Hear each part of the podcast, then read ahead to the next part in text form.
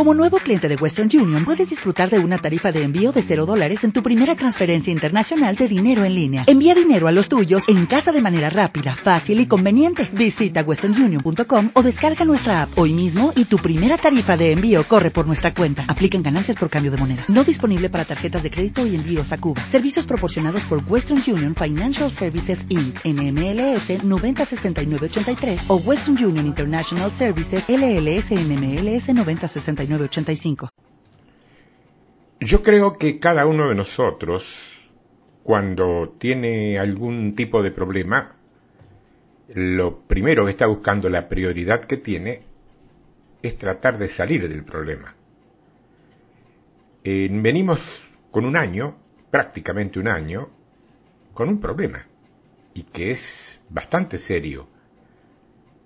Por eso creo que es hora de salir del problema, o por lo menos de tomar los conceptos o los principios básicos que nos determinen la posibilidad de salir del problema. Yo creo que todo lo que aprendemos hoy tiene que funcionar no ya mañana, sino hoy mismo. Dentro de un momento, a lo mejor ni bien terminás de escucharme. Si lo que aprendes hoy no te funciona, entonces me temo que es teología. Y la teología no sirve más que para fabricar carreras y para adornar a personas con pomposos títulos. Lo que Dios está produciendo en la tierra, aún en medio de un tiempo muy raro y muy complicado como es este, es un estado de ser. Es un tipo de persona. Es un varón perfecto. Que no significa sin errores, sino maduro. Maduro y alejado de aquellos legendarios cómodos de cabezas rapadas por manos impuestas y grandes cultores del ore por mí, ¿te acordás? Pastor, líder o lo que fuera, ore por mí. Y esto que está sucediendo está creando un pueblo. O sea que el producto final no es algo que vos haces, es algo en lo que vos te convertís. Yo creo firmemente, firmemente, que la iglesia, con todo lo que, lo que le ha tocado vivir, y te diría con lo que todavía está viviendo, está transicionando, pasando de un nivel a otro, del estado de Marta, ¿te acordás de Marta? Ajetreada, eh, trabajólica y muy ocupada, súper ocupada, está transicionando de ese estado al sentarnos a los pies del Señor. Mucho más que el hacer, el ser.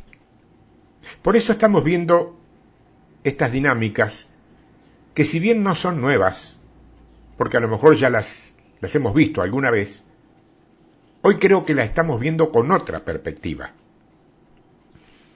Yo me recuerdo haber hablado de principios, de puntos, de, temas determinados en los finales de los años 90, cuando decirlo era casi una fantasía, porque parecía imposible que ocurriera algo como lo que estábamos de alguna manera preanunciando. Hoy está pasando eso.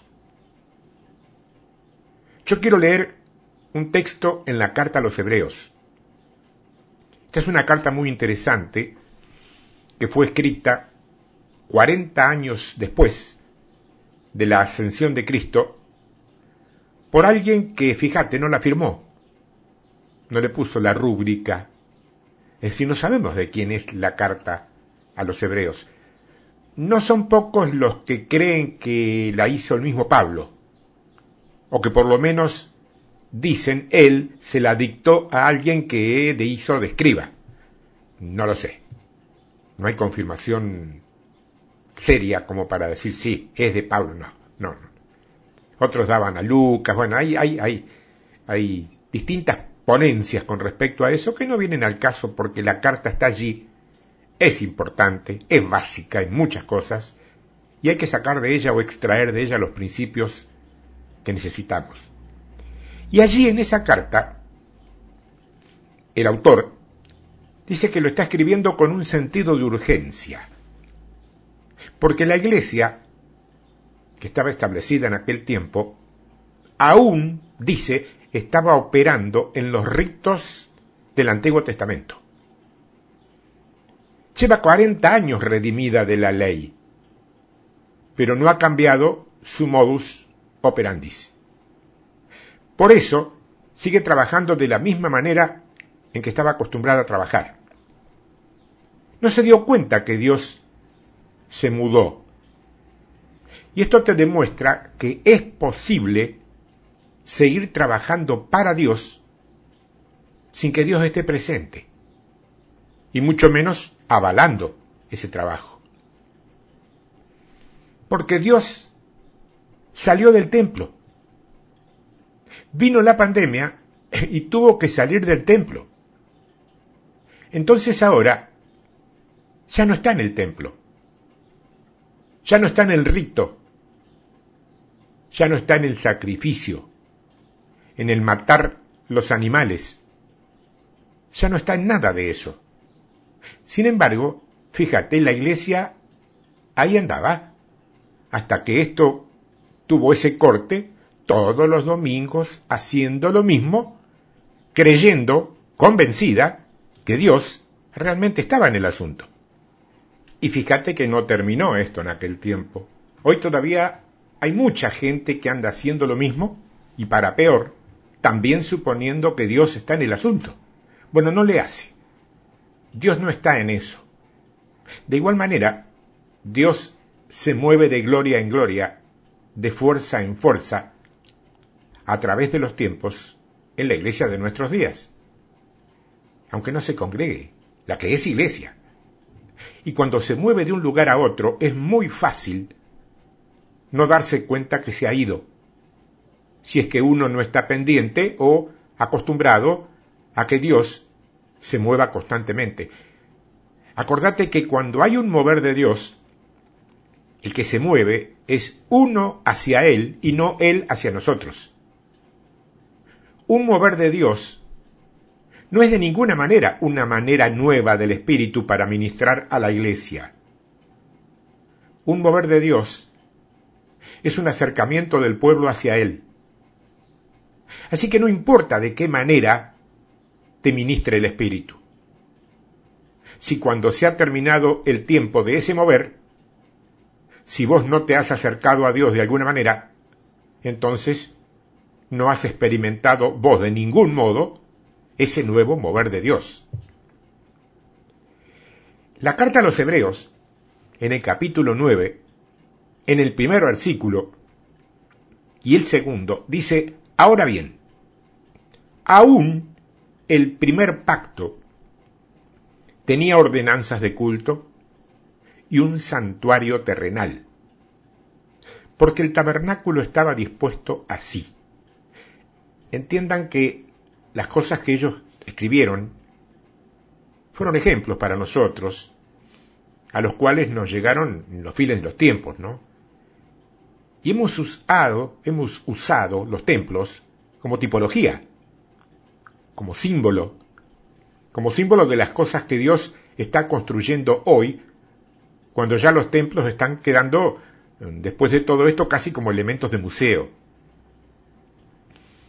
Sabemos que Salomón, desde su templo, nos habla de las dinámicas de lo que Dios está construyendo en su tiempo final, que es la iglesia.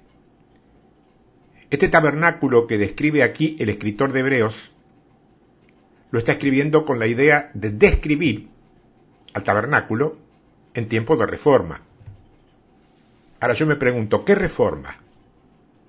La que trajo Jesús en el tiempo en que él estaba vivo. Su preocupación era que la reforma vino y se fue. Y la iglesia andaba en lo mismo. Entonces, claro, está tratando de poner en la escritura los cambios que hay. A ver si se dan cuenta. Y lo escribe de una manera en que ellos solamente lo entiendan. Carta a los hebreos. Dice, en la primera parte, llamada el lugar santo, estaban el candelabro, la mesa, los panes de la proposición. Tras el segundo velo estaba la parte del tabernáculo llamada el lugar santísimo, el cual tenía un incensario de oro, un incensario de oro y el arca del pacto cubierta de oro por todas partes, en la que estaba una urna de oro que contenía el maná, la vara de Aarón que reverdeció y las tablas del pacto.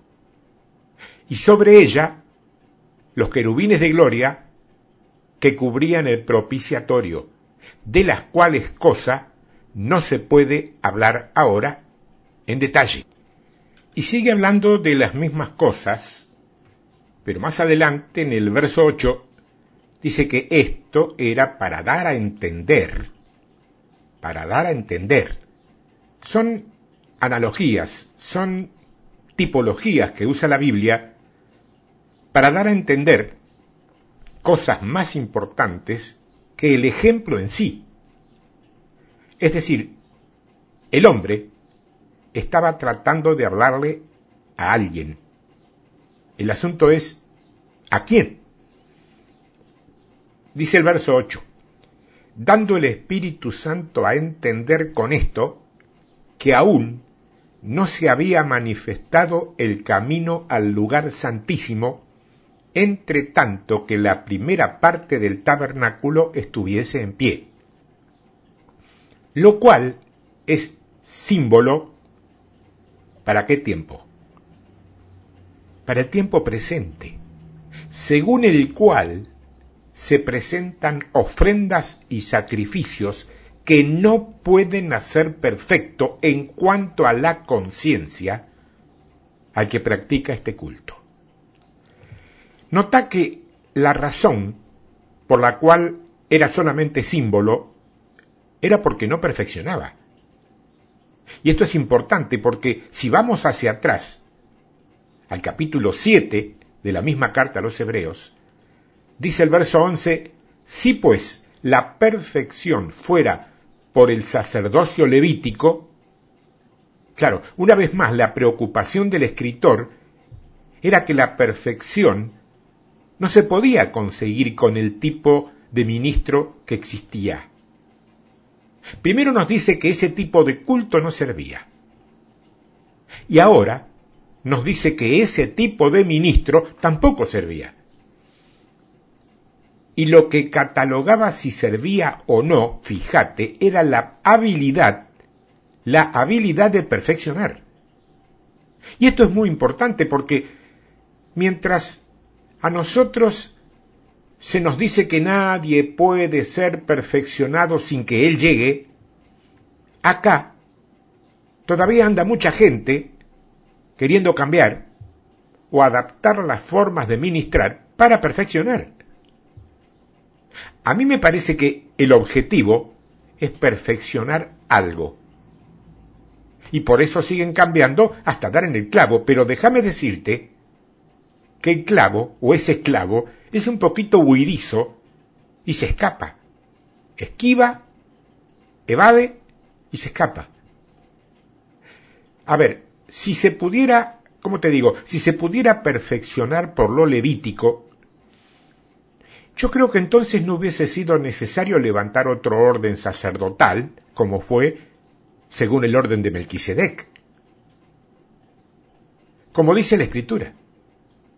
Dice que mientras la primera parte estaba en pie, no podíamos entrar al lugar santísimo. Cosas que eran símbolo, que representaban y que era sólo una tipología hasta el tiempo de la reforma, porque en sí nada perfeccionaba en cuanto a la conciencia. Y dice el verso 15, y esto es aún más manifiesto, si a semejanza de Melquisedec se levanta un sacerdote distinto. Fíjate que el sacerdote es distinto, no es igual, no constituido conforme a la ley, o sea, si vas a medir cómo opera la gente después que la reforma o después de la reforma que obligó la pandemia, conforme a la ley anterior de esa reforma. No la vas a entender. Porque los ministros que vienen después de la pandemia tendrán que ser distintos a los que había. Con otro, con otro libreto. No me gusta llamarlo así. Con otro discurso. Tampoco me gusta llamarlo así. Con otro mensaje. Y el hombre no tiene un mensaje. Y entonces, otra calidad de gente porque no operan constituidos conforme a, sino que son ellos por ellos mismos. Mirá lo que dice el verso 16. No constituido conforme a la ley del mandamiento acerca de la descendencia, sino según el poder de una vida indestructible, pues se da testimonio de él. Tú eres sacerdote para siempre, según el orden de Melquisedec. Queda pues abrogado el mandamiento anterior a causa de su debilidad e ineficacia. Nota que sí es posible abrogar algo que Dios mandó. Dios lo dijo, Dios lo quitó. Fue Dios quien lo puso allí y es Dios ahora el que lo está cambiando son, a ver, son como mitos en la iglesia, ¿eh? Porque creemos que algunas cosas son y serán por siempre porque así nos las enseñaron. Y no siempre es así. Pero ahí dice que queda, pues, abrogado el mandamiento, o sea, algo que Dios dio, pero que después Él mismo quitó. Dios da algunas cosas porque se las necesita por cierto tiempo, pero después las quita. Que uno se enamore de esas cosas y las quiera guardar, como quien intenta, a ver, como quien intenta guardar maná, ¿te acordás del maná? Para mañana, aunque se le pudra, ese es otro asunto. Pero él te las da y después las quita. ¿Y por qué dice en este caso que queda abrogado ese mandamiento? por causa de su debilidad e ineficacia. O sea, cuando Dios dice que aquí se le acabó la gracia a esto, ahora vamos a cambiarlo. Ahora vamos a cambiarlo. Mira el verso 19. Pues nada perfeccionó la ley. Está en un paréntesis. Y dale con eso. Dios está buscando una perfección. Él dice, esto no está funcionando porque no está perfeccionando. O sea, no está madurando a la gente. La gente sigue viniendo a poner la cabeza y ore por mí. Y eso no es madurar. Y como yo quiero perfeccionarla, que es decir, madurarla, ahora voy a cambiar el método. Entonces, claro, se ponen tiesos esos que vos conocés, que se ponen tiesos, y dicen, llevamos 20 años haciéndolo así. Cámbialo.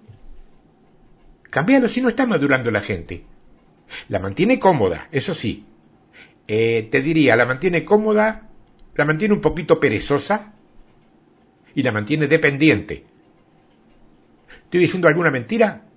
¿O los que me escuchan saben que es así? Escúchame, Dios siempre está detrás de algo que se llama perfección. Madurez. Ahora bien, cuando vos observás allí en el capítulo 9, ves claramente que cuando el escritor comienza a hablar sobre la iglesia, yo estoy comparando ahora el Antiguo Testamento con algo que comenzó con Dios y ya fue cristalizado. Bueno, en nuestro caso sería hablar de la cristalización de aquel antiguo mover pentecostal. Un mover de 100 años de duración. Y eso incluyó al carismático. ¿Te acordás, no? Porque el mover carismático estaba dentro del mover pentecostal. O sea que cuando cualquiera de estas cosas se cristaliza y se convierte en un rito, ya no perfecciona ni madura a nadie. Solo fabrica gente religiosa casi idólatra de la que es una dudosa doctrina denominacional. Y nada más. Claro, cuando llega y es una revelación, como fue la serpiente en el desierto, impacta. Pero ya para el tiempo de Ezequías era una abominación. 750 años después, adorando una serpiente en el desierto, ¿a quién se le ocurre? ¿Entendés? Solo el pueblo de Israel adora una cosa tantos años. Acordate que cuando vino la reforma de Ezequías, lo primero que hizo fue tumbar a la serpiente que vino con Moisés.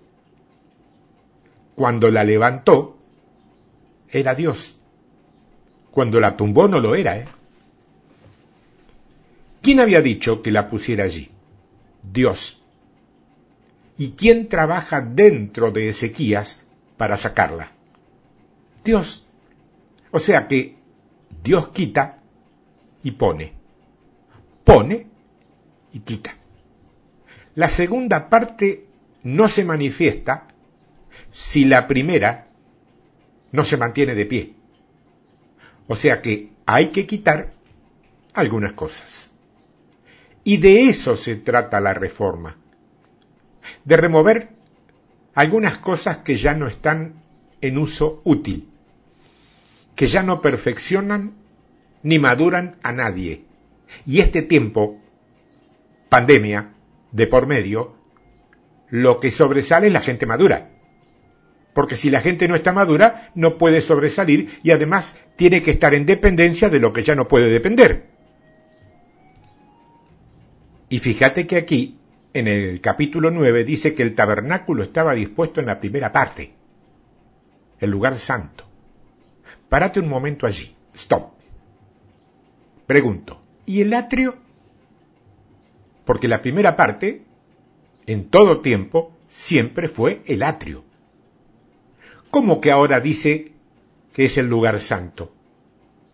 ¿Y el atrio dónde está? No hay atrio. ¿Cómo que no hay? Imagínate ahora que vos llegás al lugar con, tu vaca al hombro, buscando el altar para hacer el sacrificio, y no lo encontrás. No está el atrio. Parecería una herejía, ¿no? Cierto, sí. Pero no lo es. No lo es. Y así hay gente hoy. Viene buscando un lugar donde traer sus sacrificios carnales. Gente que le saca el cuerpo a los lugares donde se habla del Señor para refugiarse en los lugares donde se habla unos de los problemas de los otros y aparentemente espiritualmente se dan ayuda. Son grupos de autoayuda con barniz cristiano. ¿Es eso lo que Dios quería? Esa es nuestra gran comisión. No hay lugar en la iglesia de hoy para sacrificios carnales, no lo hay. Nada que vos hagas a partir de tu esfuerzo carnal te puede santificar delante de Dios. Entonces vos decís, pero es que traigo un testimonio. No hay altar para el testimonio. No hay atrio. ¿Y qué significa el atrio? El atrio significa que no hay lugar para sacrificios externos, rituales. El lugar donde hay ritos no existe. Ese es el primer paso. Primera condición, no hay sacrificios carnales. En la gracia no hay sacrificios carnales. Pero quiero que vayamos a una de las escrituras más fuertes que está en Daniel, en el libro de Daniel, capítulo 9. ¿Qué estamos haciendo? Viendo qué fue lo que vio el escritor de la carta a los hebreos que cambia en tiempos de reforma. ¿Qué cosas han cambiado en los últimos años en los lugares habituales donde en mayor o menor medida cada uno de nosotros, por poco o por mucho, acostumbrábamos a reunirnos. ¿Qué ha cambiado? Daniel capítulo 9, verso 26. Y después de las sesenta y dos semanas, se quitará la vida al Mesías, mas no por sí. Y el pueblo de un príncipe que ha de venir destruirá la ciudad y el santuario, y su fin será con inundación, y hasta el fin de la guerra durarán las devastaciones. Y por otra semana confirmará el pacto con muchos. Con muchos. ¿Con cuántos dice? Con muchos. A la mitad de la semana hará cesar. Hará cesar. ¿Qué cosa? ¿Qué cosa hará cesar? Se acabó. Es como dicen hebreos, un sacrificio una vez y para siempre.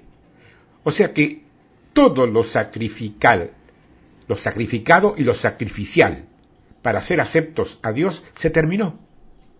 Todo lo que es sacrificio para ser aceptado se terminó. Escúchame, en el Antiguo Testamento estábamos tratando de alcanzar a Cristo. Pero en el Nuevo Testamento estamos trabajando desde Cristo. No hay que alcanzarlo. Vos estás en Cristo.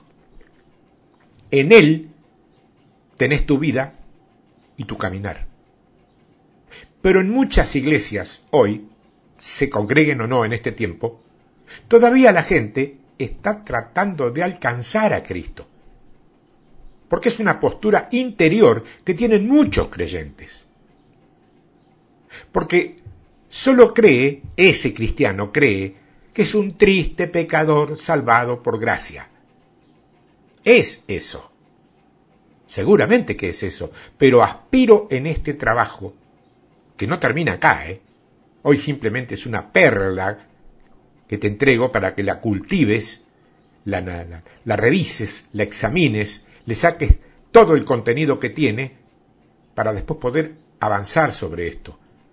En este trabajo yo aspiro a cambiar esa idea, que es una idea preconcebida.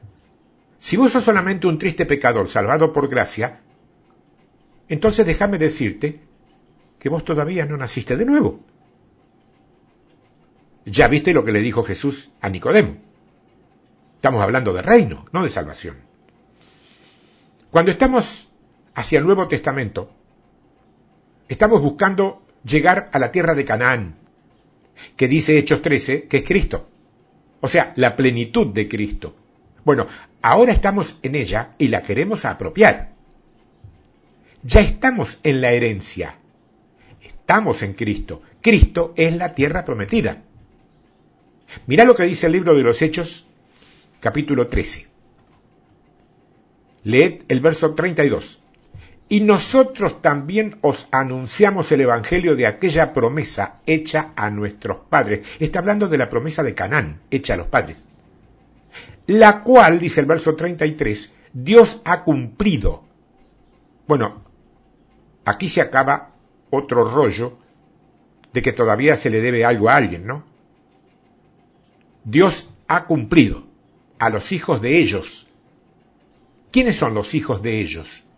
La misma escritura te lo dice, porque luego dice, a nosotros, resucitando a Jesús, como está escrito también en el Salmo segundo, mi hijo eres tú, yo te he engendrado hoy. O sea que la resurrección de Jesús es la plenitud de Canaán. Nosotros lo que tenemos que hacer es apropiarla para que la manifestación de los hijos de Dios pueda aparecer. Estamos en Él, pero la parte que el hombre no entiende o no la manifiesta es la parte que nunca se va a dar a conocer. ¿Y sabes por qué pasa eso? Te lo he dicho muchas veces, pero te lo voy a repetir, porque según el hombre piensa, el hombre es. Entonces nosotros nos vamos a reposicionar, reposicionar, pensando diferente diferente de acuerdo a la escritura. O sea, algunos mitos se caen cuando la palabra lo revela.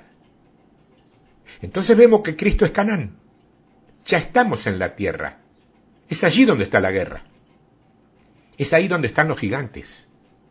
Es ahí donde hay que militar. allí es también donde hay que cerrar el pico y tumbar a Jericó. Ahí es donde hay que asociarse con gente como Rahab, Rahab, y tener discernimiento para entrar. Si aplicas discriminación, no te podés asociar con Rahab. Vos sabés por qué. Allí también es donde se mira la tienda de Acán y se atienden las cosas personales. Mira el dedo de Dios apretando sobre nosotros hasta que lleguemos a Canaán. Dolores de parto hasta que la esperanza de gloria llegue para todos. Este es un tesoro en vasos de barro. Toda la escritura es constante en que hay algo que se nos metió adentro que quiere salir. No hay lugar para sacrificios. Nada que se haga ritualista te acerca a Dios. Mirá Jeremías capítulo 7. Lo primero que encontramos es que no hay atrio. Y este es un problema porque se hacían tantas cosas lindas en el atrio, en la iglesia. La mayoría de la iglesia venía para participar del atrio. Te digo más, hay gente que nunca pasó más allá del atrio. Vos me estás entendiendo, ¿no? Jeremías 7, verso 22 porque no hablé yo con vuestros padres ni nada les mandé acerca de holocaustos y de víctimas el día que los saqué de la tierra de Egipto. Yo digo, ¿será Dios loco?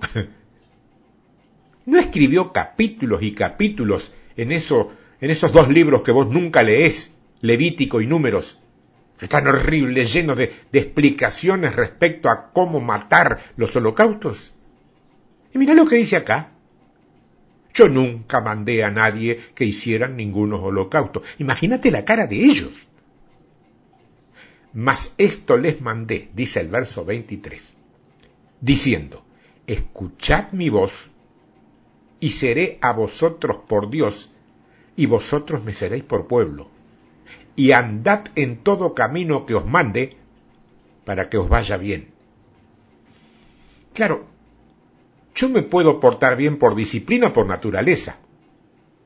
Una me cuesta, pero la otra ni la transpiro. ¿eh? La mayoría de la iglesia, créeme, se porta bien por disciplina, no por naturaleza. Por eso tiene reglas. Si se las quitas, se pierden.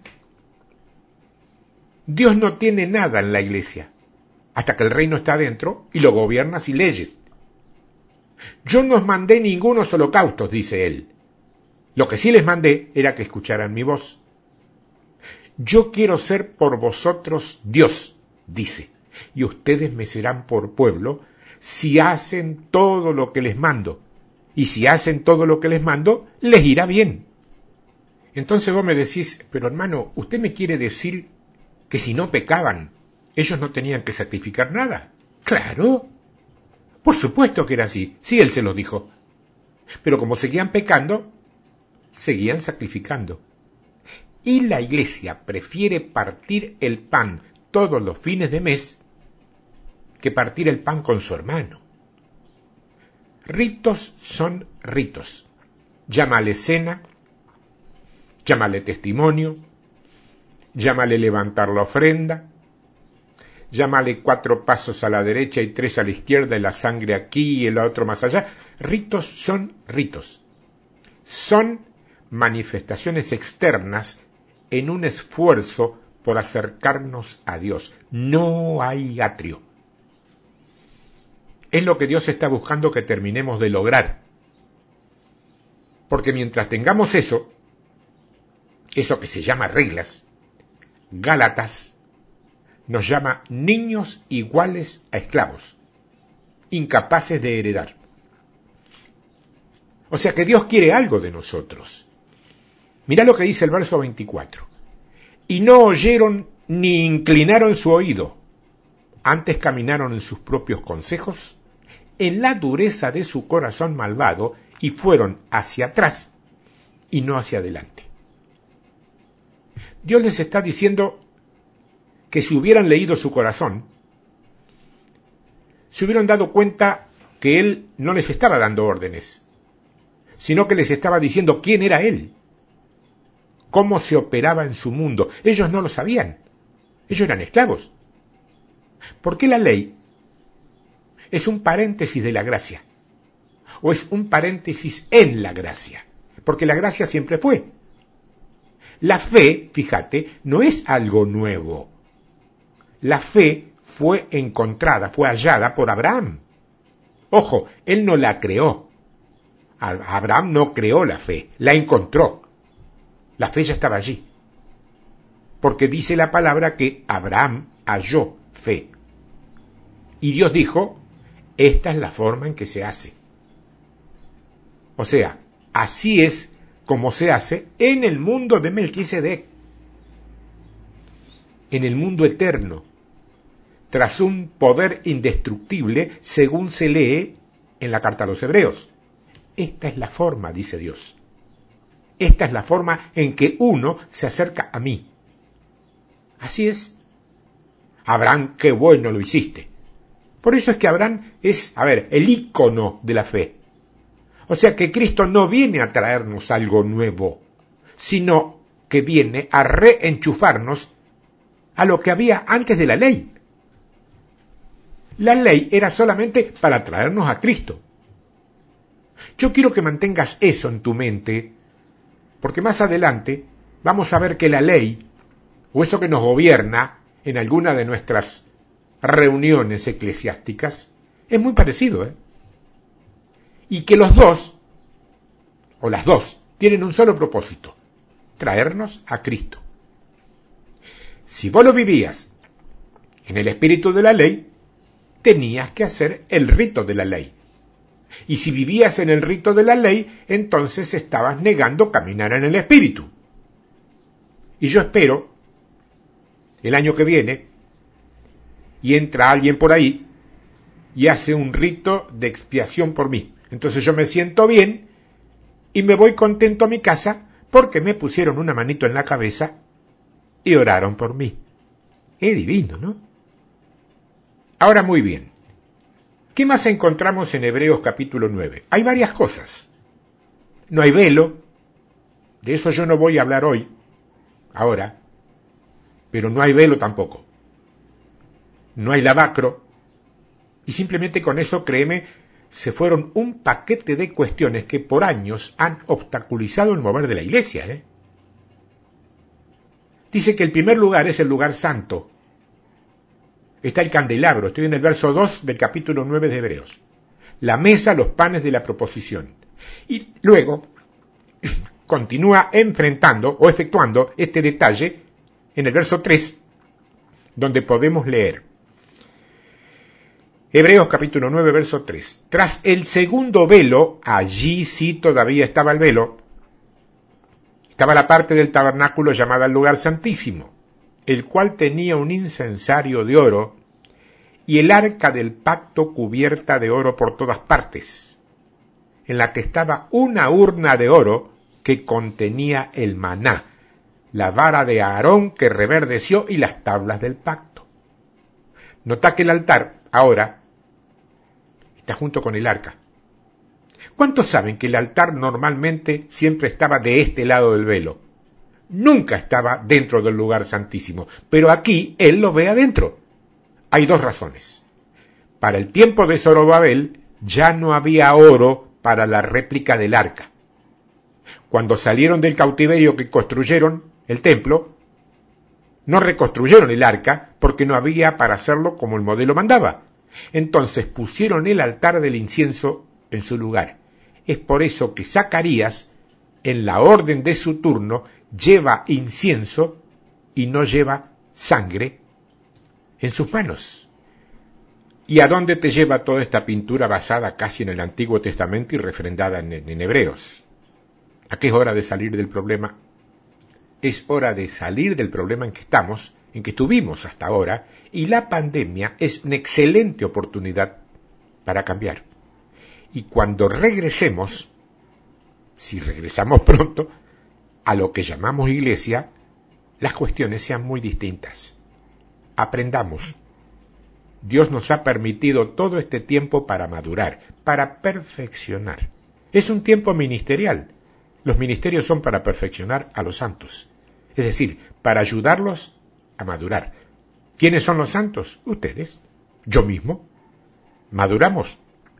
Si maduramos, vamos a ser útiles para el reino. Si no maduramos, seguiremos poniendo la cabeza para que alguien ore por nosotros.